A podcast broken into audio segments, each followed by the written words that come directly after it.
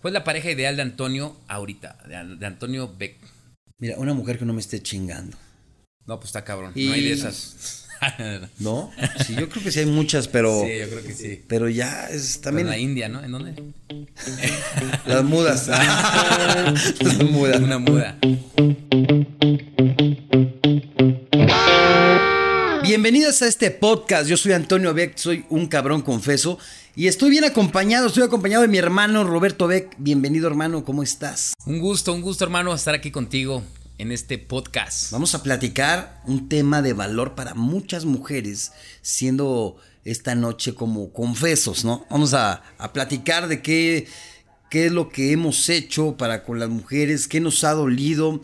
No sé, vamos a, a hablar de estos temas. Dime qué es lo, lo, lo que más te ha dolido al terminar una relación y cómo lo has maquillado, porque muchas veces sabes que nos cala el terminar una relación pero no lo mostramos como muchos, como muchas mujeres. Por el hacen, ego, ¿no? Yo creo que por el ego, por la hombría o, o- o el machismo, ¿no? Entramos en muchos temas, pero yo pienso que, que cada, cada relación que, que he terminado es depende también la etapa de vida que estoy pasando, que, que he pasado. Porque, por ejemplo, no es lo mismo la relación de ese primer amor de la secundaria a, este, a cuando me rompieron el corazón en la universidad. O sea, es cada etapa de vida, pero Sí, pero duele igual. No, duele más estás cabrón en, estás en la secundaria y, y- y te duele mucho si te enamoras y te dejan o terminas. Y también estando en la, en la prepa, en la universidad. ¿Cuáles, no digas nombres, pero no digas marcas. no digas marcas, pero qué es lo que más, eh, la relación que más te ha dolido, cómo la has disfrazado para no mostrar ese dolor y cuánto tiempo duraste en superar esta relación. No, pues yo creo que la, la peor fue Petra, ¿no? Ah, no es cierto.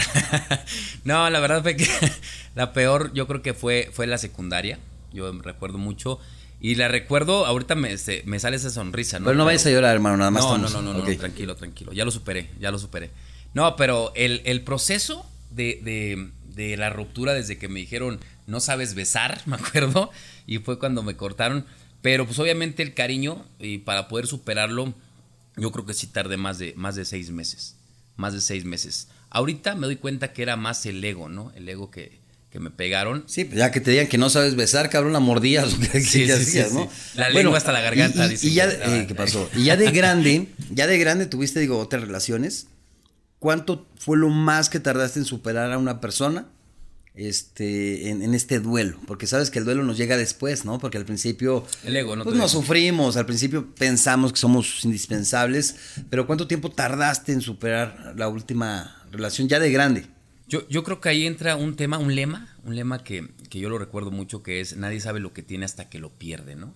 Nadie sabe, y eso me pasó a mí, o sea, ya, ya en la etapa de, de- de grande, de, de, de, de chavorruco, de joven, pues yo creo que lo más eh, fue casi un año completo, un año de poder, su- eh, altibajos, de estar de, de novio tóxico, porque todos tenemos un proceso de, de- de toxicidad dentro de... Si se te ves acá. Sí, ¿verdad?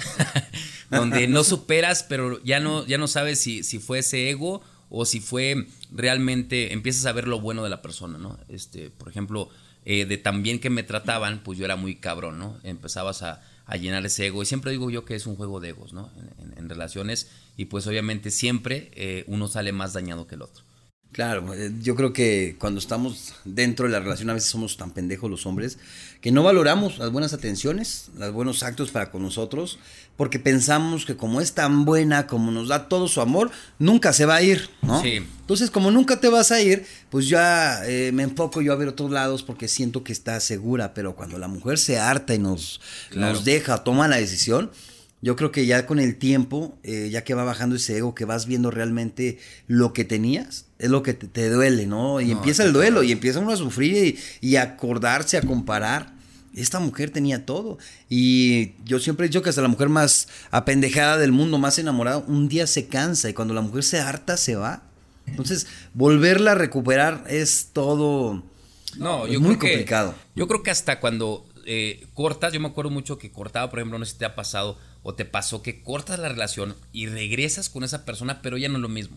Ya pasaron, ya, ya hay cicatrices, eh, ya nunca es lo mismo regresar con esa persona que, que si pudiste haber regresado. No sé si te pasó en eso. Pues me han contado. Sí, la verdad es que sí, digo, esas relaciones tóxicas de que terminamos, regresamos.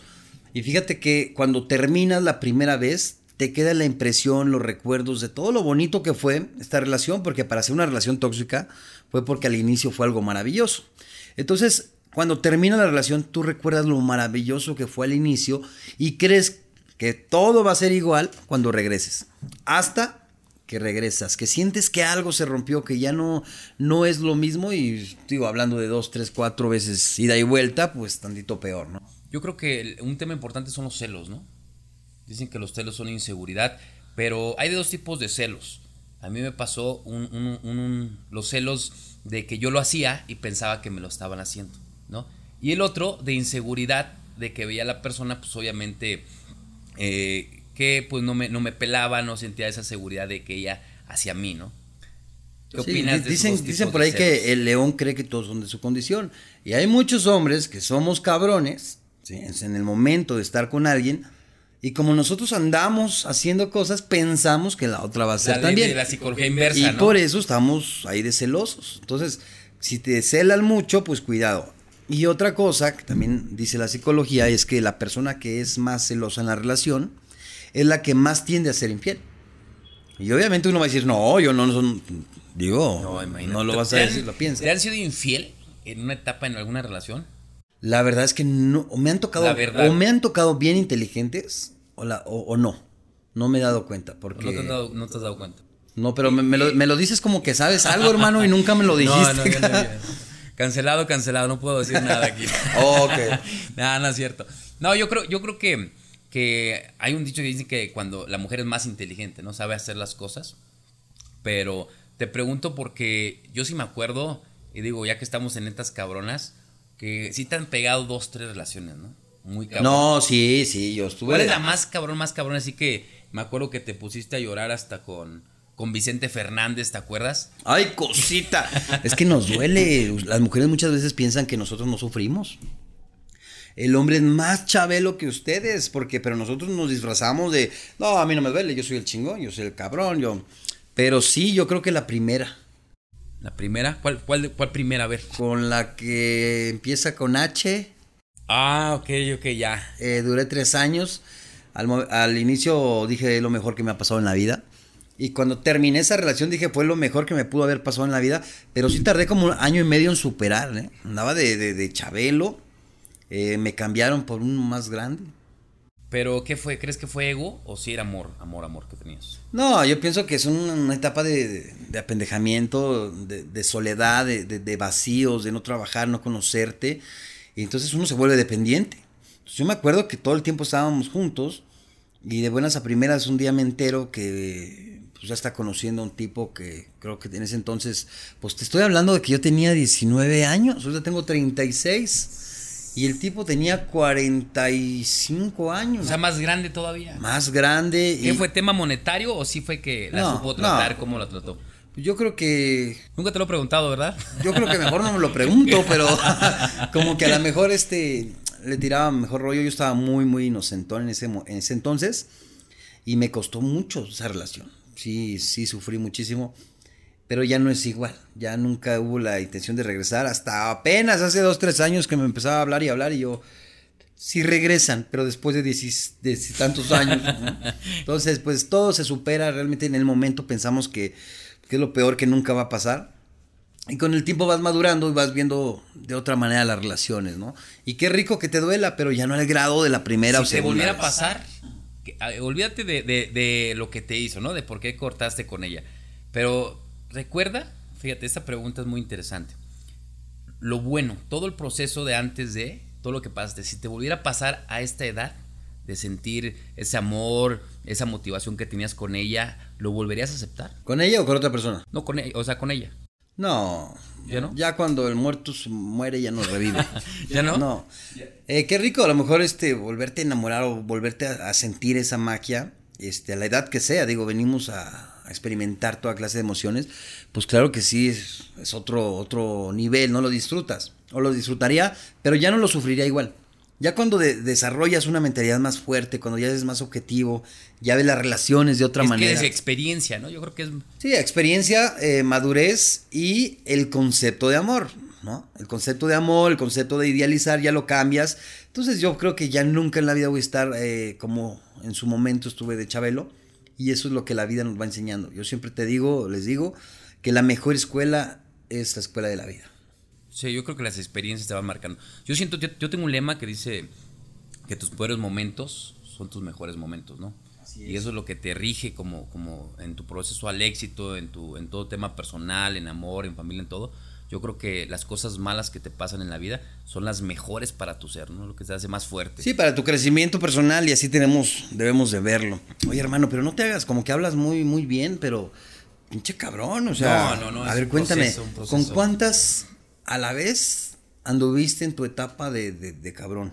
En mi etapa de cabrón, pues yo creo que sí, sí traía... Eh, es que fíjate que hay dos etapas de cabrón. Una, Yo a todas les decía lindas. A todos mis cuñadas les decía lindas para no equivocarme del nombre, pero. ah, ah se, netas cabronas. bueno, yo manejo, yo manejo. hermano, ¿con cuántas ah. llegaste a salir al mismo tiempo? Bueno, en la etapa de cabrón, sin novia, o sea, sin alguna relación formal. No, pues es que era lo mismo. Traía yo creo que la agenda llena, traía para, para, para tres meses adelantadas, ¿no? no, tú ya tenías la de los sábados. Ya tenía la de los sábados. Me acuerdo que una de los lunes le decíamos la lunera, ¿no? la dominguera. Pero aunque aún así teniendo novia, también salías con alguien más. Yo creo que también es un hábito, ¿eh? Cuando, cuando, sí, y sí, o sea, en mi etapa ¿Pero qué te llevaba a, estar de cama en cama con una con otra? ¿Qué, qué sentías? Digo, yo te voy a decir lo que yo va, pero... Ahora entiendo yo que es, son vacíos, vacíos tanto emocionales, eh, falta de seguridad en uno mismo. Es, digo, te lo, te lo digo ahorita en un, proceso de madurez, que no, no, no, creo ser perfecto, pero sí, en ese entonces era, eh, fíjate que llegué a un proceso donde de tantas mujeres que conocía. Y ya te gustaban los vatos. No, no, no. Me, gustaban los hombres. Ah, chingada. No, Fíjate que de tantas, pero me, eh, venía más el vacío completo, ¿no? Conocía una, luego a otra, luego a otra, no me llenaba y no me llenaba y no me llenaba. Y yo pensaba que no había conocido la indicada, pero el trabajo no estaba en conocer la indicada, estaba en conocerme a mí mismo y aprender a estar solo. A mí me sirvió mucho un proceso, obviamente, de, de, de estar solo Aparte que también me casé muy, muy, muy joven, ¿no? Ay, cosita, sí me acuerdo. ¿cómo, que a los 18? Sí me acuerdo, hijo, tu Pinky Wonder, sí, sí, sí, me acuerdo. Ahí estaba yo en la boda y los ridículos ahí. Ya sabe, las caras. Sí, sí, sí. Pero bueno, ya gracias a Dios ya eres divorciado, ¿no? Saliste. Porque también fue una relación tóxica, pero bueno, eso es otro tema. Y ahora eh, te pregunto, ¿ya no eres mujeriego, ya no eres cabrón? O sea, una cosa es que ya llenaste tus vacíos, ya te gusta estar solo.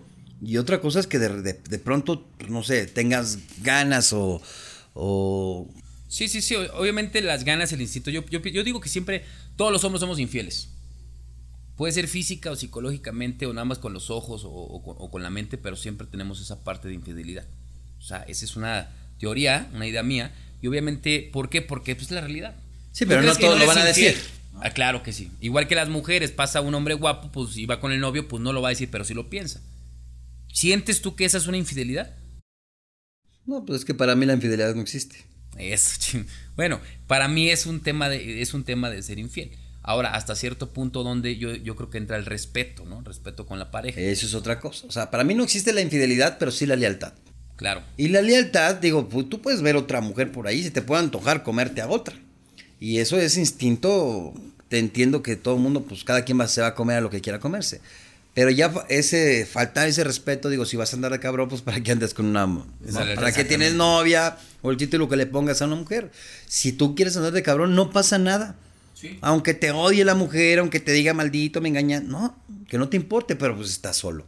Sí. No, yo, yo creo que es peor cuando tú eres infiel físicamente. Es peor para ti que para la persona. A lo mejor la persona no se da cuenta, pero empiezas a llenar ese buche de tantas inseguridades, tantos vacíos que empieza, porque me pasó, ¿eh? Me pasó en ese proceso de, de cabrón que era, de tan cabrón que era, pues era más el vacío, no más el vacío. Yo creo que ahorita puedo, puedo decir que en ese proceso de estar solo un tiempo, pues es obviamente como tú te empiezas a, cuando aprendes a estar solo es cuando puedes realmente ya tener una, una relación eh, bien, de poder decir, bueno, pues ese respeto, esa lealtad la voy a poder tener con esa persona. ¿Te arrepentiste algún día, alguna vez que fuiste infiel? Yo creo que todas, todas, todas de un momento a otro. A lo mejor fue carnal, fue físico, pero... Estamos hablando la neta. Estamos No, hablando- ¿cómo no? ¿Cómo, O sea, a ver, me ¿cómo- te vas a arrepentir porque te quisiste comer algo porque lo disfrutaste? Porque muchos llegan con el cuento, de, si no me cacha mi vieja, no hay pedo. Pero si me cacha, casualmente y como magia, ya me arrepentí. O sea, Sí. ¿te puedes arrepentir de haberte comido algo que tú quisiste? Ok, pero si tú estás hablando, si estamos hablando de lealtad, obviamente lo hice. Y fíjate, lo interesante de esto, yo llegué obviamente a, a ser infiel. No se dan cuenta, pero obviamente ya no era yo la misma persona con mi, con, con mi pareja.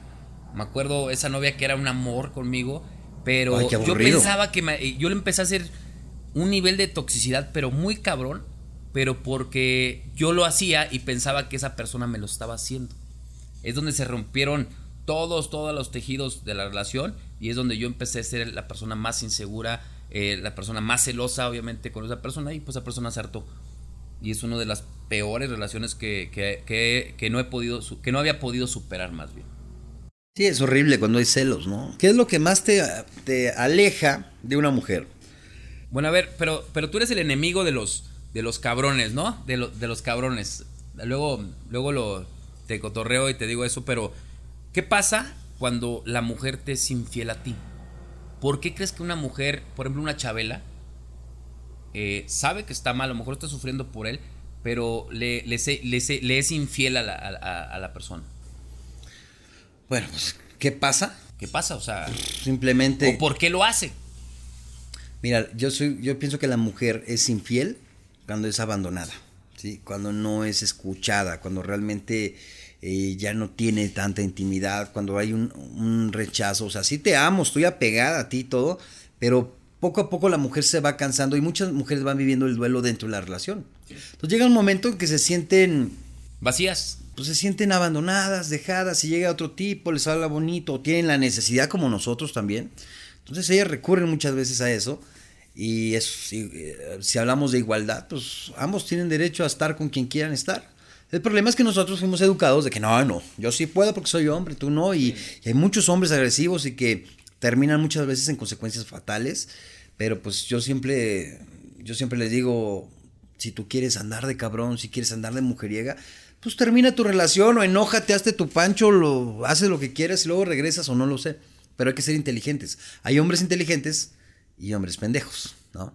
Todos somos infieles, como dices. que hay más pendejos, ¿no? Que inteligentes. Hay hombres inteligentes y hombres pendejos. Si tú eres un pendejo y te cacha tu vieja, fácilmente llegas y acá te cacha mensajes o la otra te habla, pues hay que ser- hasta para eso hay que ser cabrones, no hay que ser inteligentes, porque ya eh, jugar con una mujer o, o que ella se dé cuenta con la estructura mental que tiene acerca de la fidelidad y pues la dañas nada más emocionalmente, le destrozas el corazón como dicen y pues a la otra no sé si no te ponen más chingón, si no te ponen más inteligente, pues siempre vas a estar de pendejo por la vida.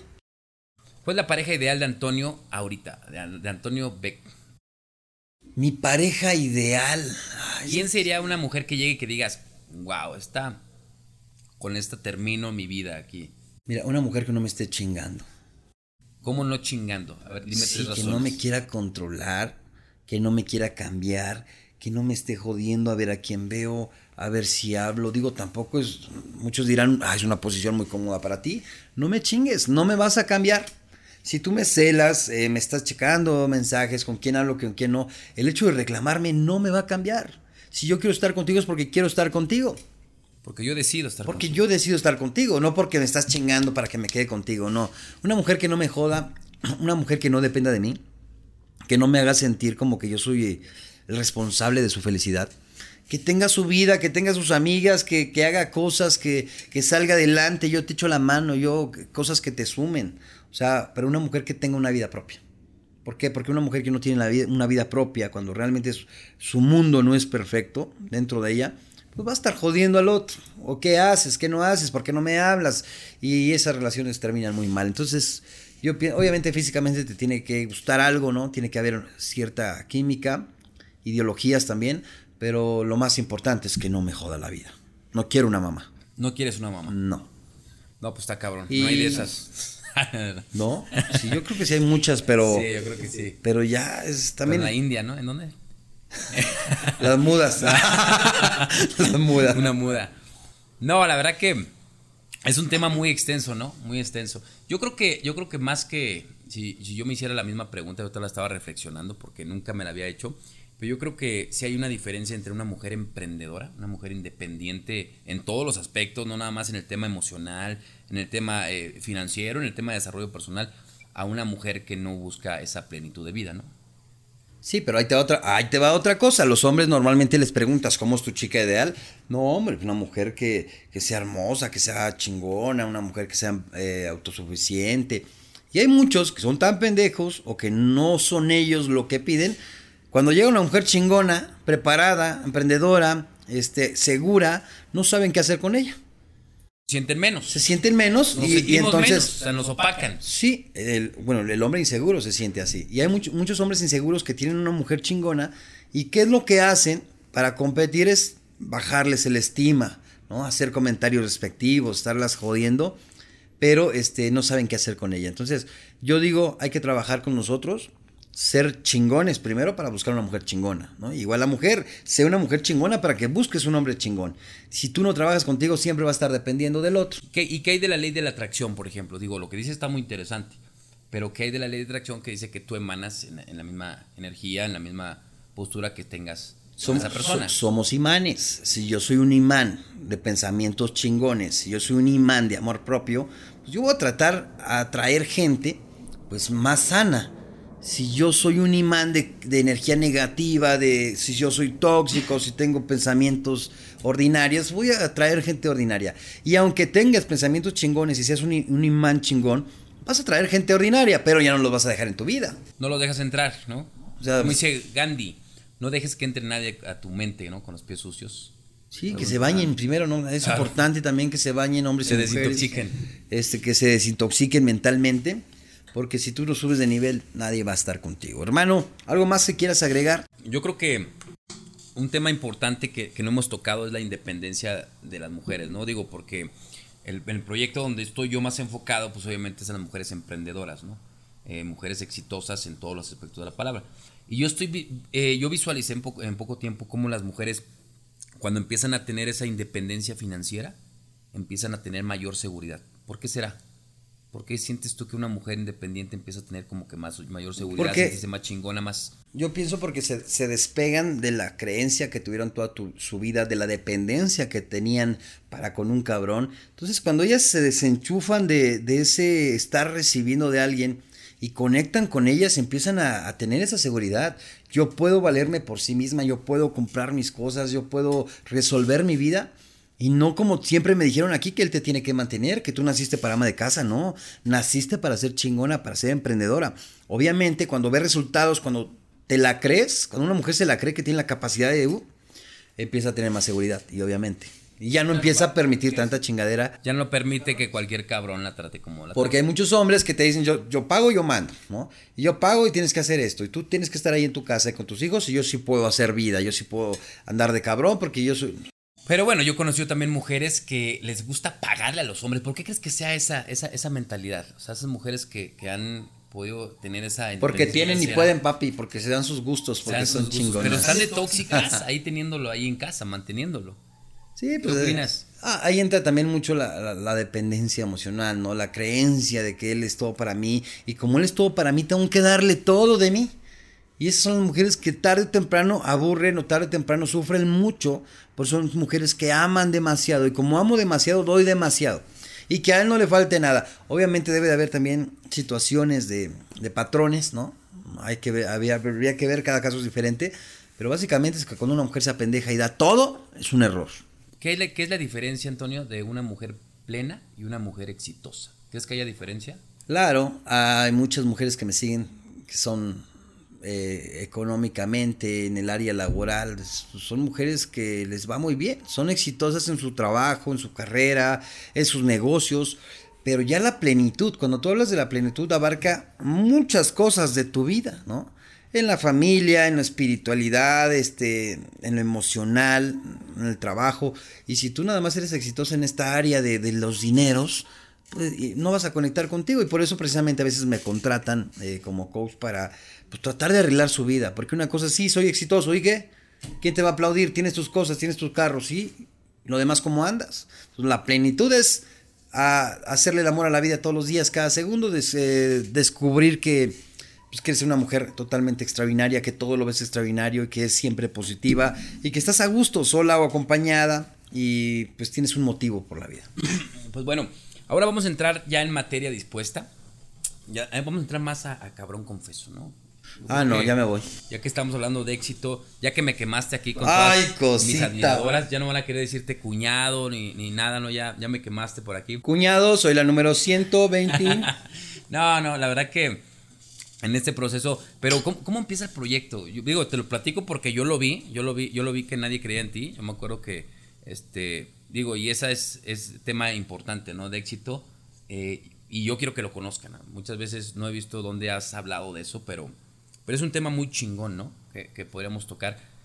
¿Cuál fue tu primer transmisión? O sea, ¿qué sentiste en ese... ¿Sabías que ibas a llegar hasta donde estás a poder ayudar a tantas mujeres?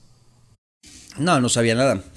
Eh, como tú dijiste hace rato, tu peor momento es tu mejor momento. Y llegó una etapa de mi vida en que era mi, mi peor momento, porque tenía muchos problemas en todos lados. Y yo esto que hago hoy en día lo hacía antes, pero sin cámaras. Para dar consejos, y me recomendaban amigas y, amigas de amigas, mis primas, todo. Sí, yo me acuerdo que en las fiestas siempre... No, hombre, en las fiestas. Ay, mira, ahí viene Antonio, mira, que él te diga, que él te aconseje. Yo quiero bailar, quiero... Entonces ahí estaba como que sí, se me dio, la verdad. Ya, sabías, ya sabías que querías hacer esto? ¿O, o cuándo, cuando no sabía nada, no sabía nada, no sabía nada, este, simplemente daba consejos y una amiga me, de pronto me, me, dijo, Antonio, estoy aquí con una, con una amiga que necesita tus consejos porque está apendejada con un patán. Entonces me hizo fácil grabar un videíto para mandárselo, eh, hablando de que los patanes no existen, Fue el primer video que hice. Los patanes no existen porque tú los vas creando, los vas al permitir cosas, ¿no? Se lo mando y me dice, no mames, está bien chingón, grábalo de nuevo y súbelo a Facebook. Eh, me acuerdo que no, no sabía yo usar Facebook ni transmisiones en vivo. Lo subo a Facebook y se empieza a compartir. Todo culero el video, de cuenta que, ya sabes. Y, me empiezan a mandar mensajes y mensajes y preguntándome. Después hice otro video. Cuando hago mi primer en vivo tenía 100 seguidoras. me acuerdo que decía ahí 5 conectadas. Y yo bien nervioso. Ay, sigo conectada. Pregúntenme lo que quieran y de qué hablábamos y todo. O sea, no es lo mismo hablar con alguien allá iniciar en esto de las redes, ¿no? Sí me ponía nervioso. A veces iba yo sobre un tema y me desviaba totalmente y después me, me, me apendejaba con las preguntas. Y así empecé y de repente tenía 100 seguidoras. Me acuerdo cuando llegué a 100 seguidoras eh, en, en, un en vivo dije, no mames, ya tengo 100. Ya tengo 5 mil, ya tengo 10 mil. Hoy, hoy son casi medio millón de seguidoras en Facebook, en TikTok. Y me gusta, obviamente ya hago talleres, ya hago conferencias y me he preparado fuertísimo. Yo, ¿eh? he visto cómo te transformas, ¿no? O sea, a veces... La verdad es que es como magia. la conferencia de Monterrey que no sabías ni qué chingados decir? Sí, lo que pasa es que normalmente cuando, cuando empezaba en esto de las conferencias era más improvisar, escucharlas, aconsejarlas, motivación.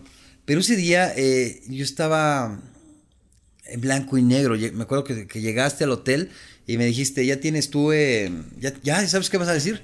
Faltaba una hora, ¿no? Yo viendo la tele. dos horas. Yo no, güey, ya faltaba una hora y media para, ya estábamos a cuadras del de lugar. Llegando, yo subo, eh, como eran, antes la, hacíamos en, en, bares, pues me pusieron como un camerino arriba. Yo estaba más preocupado para que entrara la gente, porque el dueño del lugar me dijo, sí caben 300. Y cuando llegamos dijo, no, hombre, fue un no 120 paradas, como que dijo este güey, pues, ¿qué va a hacer, no?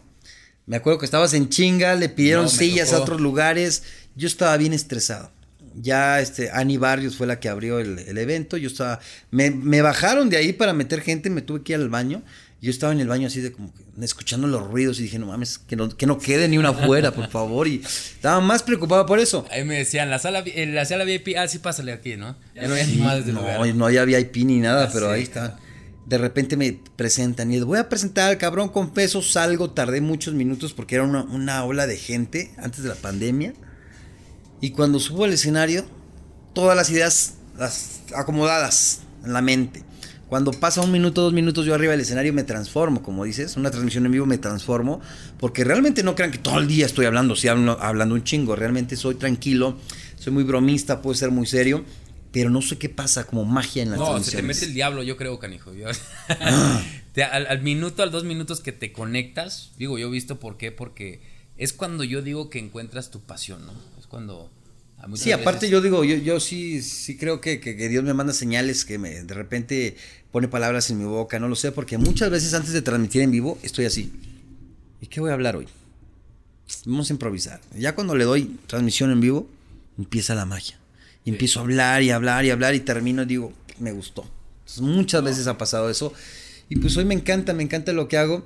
Pareciera que solamente hablamos en público, digo, en, en un en vivo pareciera que solamente es pararte a hablar dos horas en una conferencia, realmente que es lo, lo que menos hacemos, ¿no? Sino antes de cada transmisión en vivo hay una preparación, hay mucho tiempo ahí acomodar ideas, preparar tema. Antes de cada conferencia es checa el lugar, boleto, no es son más horas, una hora a lo mejor de Lo fácil es transmitir en vivo, lo fácil es dar una conferencia pero todo lo que hay detrás de es lo que nos apasiona, lo que nos gusta, lo que nos cansa y los, lo que nos hace irnos a la cama con un aplauso propio de decir, hoy hice algo.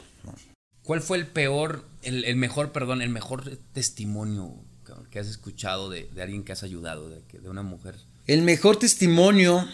El que más te ha impactado, ¿no? No, no el mejor, el que más te ha impactado a ti como cabrón confeso. O sea, que digas ya como ser humano, no, sabía que puede llegar hasta, hasta tanto, ¿no? Una vez, eh, dos de la mañana, me hablan una, una enfermera que era mi, era seguidora, y me dice, Antonio, este, no, te molesto, va llegando una chava que se acaba de cortar las venas, se quería matar, este, pues fui al hospital a esa hora, me acuerdo que estaba, llevaba como un año del proyecto, y la chica se quería matar. La chica se había tomado pastillas, se, había, se quería matar. ¿no? Platiqué con ella, la metí a mis talleres, estaba en constante comunicación con ella. Eh, y le perdí la pista, de repente no supe, yo seguía avanzando en mi proyecto. Y un día este, me manda un mensaje, una cartota, ¿no? Decir que, que gracias por devolverle la vida. Digo, es lo que ellas perciben, porque yo no me siento como que yo ayudo, sino que yo doy armas y herramientas. Y yo creo que el hecho de que ella ya estaba sin ganas de vivir y de repente decirme que ama la vida, que es una mujer cabrona y todo eso, me, me quedó. Y hay otra que también se quería matar, que yo sé que me va a ver porque ve todos los videos. Dice que ella estaba viendo eh, mi transmisión. No, ella estaba con las pastillas en, el buró. Y que ella se acuerda que vio la imagen de, Dios aquí. Y de repente estaba eh, su celular. Estaba agarrando su celular, no me acuerdo cómo dijo y que de repente ella se estaba pensando en tomarse las pastillas viendo a Dios, porque ella odiaba a Dios, ella no, no sé qué conflicto tenía con Dios. Y dice, estaba a punto de tomarme las pastillas cuando apareció un video tuyo diciendo que la vida es bella. Y yo dije, ay, te pendejo, como que la vida es bella. Entonces me empezó, se dejó llevar por esa transmisión en vivo y empezó a meterse al proyecto. Después este, se metió a algunos talleres y ese testimonio eh, también me impactó mucho porque dijo, yo no confiaba en Dios, hoy sé que Dios me mandó esta señal, hoy sé que, que tú me ayudaste, que tú, o sea... Sí, sí, sí, El hecho de ya no querer matarte y llamar la vida para mí es... ya son palabras. Sí, sí, sí, la verdad es que... Y es un tema muy delicado, digo, nosotros que hablamos eh, muchas veces para el eh, crecimiento personal, pues es muy delicado porque a veces si das un mal consejo, si no sabes realmente qué está pasando la, la persona, si realmente es una depresión o no sabes cómo ayudarle, pues puede salir mal las cosas. Entonces, ya cuando están en depresión, cuando realmente tengan ya mucho tiempo en depresión total, vayan a una vida ya profesional, ¿no? Con un experto. Una especializada. Ya, mm, para Yo tratamiento ¿te médico. Antes de la pandemia en Bellas Artes, cuando sí hicimos. Wow, sí. Sí, claro que sí. Antes de la. Me, acuerdo que convoqué por mi estado de WhatsApp, llegaron como. 200, ¿no? Yo creo 150, 200 allá fuera de Bellas Artes. Y tú, tú vas por el lado de, América. Sí, sí, sí, sí. ese es yo creo que para mí, donde, y acuérdate que apenas veníamos juntándonos, no sabía, no sabía a fondo tanto tu proyecto, yo creo que... No, apenas pues, tenía... Fue Monterrey y después aquí en México, ¿no? Con ese... Bueno, hay una, una seguidora que se llama América, que me habla, me habló y me dijo, ¿sabes qué? Estoy casi secuestrada este, mi marido me pega todo el tiempo, no me deja salir. Pues empecé a dar consejos y le dije, cuando veas la oportunidad, te largas de ahí y me marcas. Y de repente me llega una llamada, yo estaba en un Chedraui, en decir marcas, y me dice, Antonio, eh, íbamos en la calle, él se volteó a saludar a alguien y le corrí al mercado y alguien me ayudó a esconderme. Eh, ¿Qué onda? ¿Qué hago? Le digo, pues no te preocupes, ahorita te deposito, vete a un hotel. Después la direccioné con una fundación de una amiga que, que la apoyó. Eh, y se me olvidó el caso. De repente me dijo, ya estoy mejor, más tranquila. Y bueno, yo suelto, ¿no? Doy el consejo, ayudo y suelto. Y yo no sabía que era ella hasta el día hasta que. Ese, ese día hasta ese día de. Bellas Artes.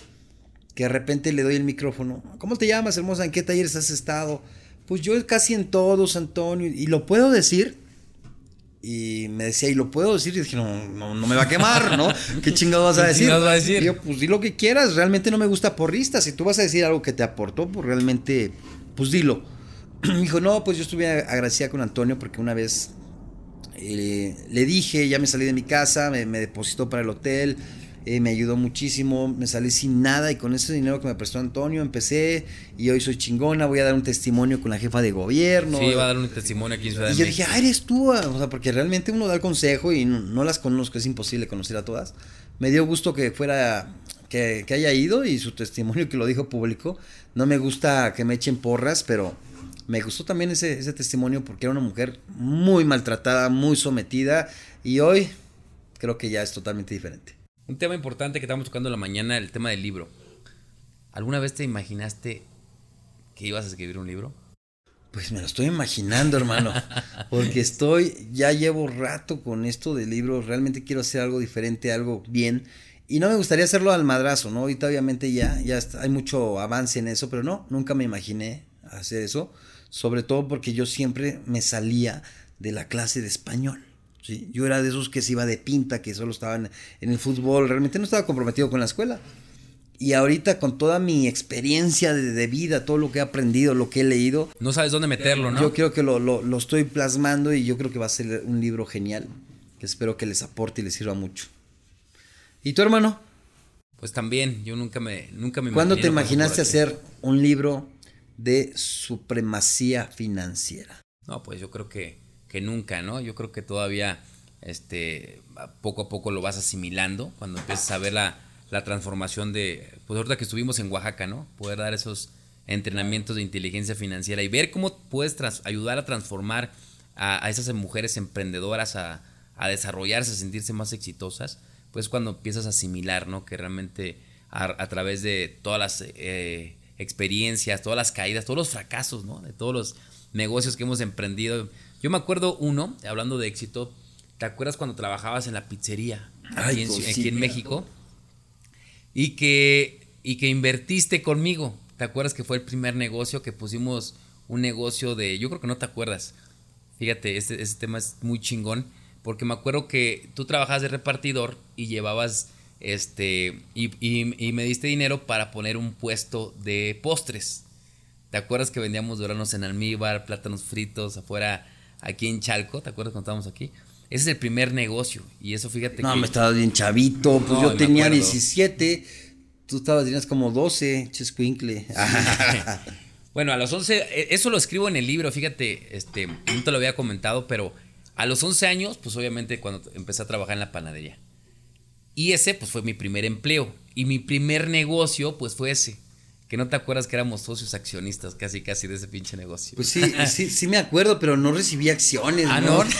Como que te tragaba los... Vas a los querer regalías de supremacía financiera. Pero sí, este, bueno, es, es que de verdad desde chavito empezaste y, y todo negocio que empiezas o que empezabas era como le pegabas, pero el problema es que estabas como, eh, No, no, pensabas como dueño, sino como empleado y eso lo, te, lo aprendiste, porque eso es algo que, que te, ha- te he aprendido yo a ti, que tienes que cambiar la visión, tienes realmente que salir adelante y eso sí te lo aplaudo, y donde pones el ojo pones un buen negocio.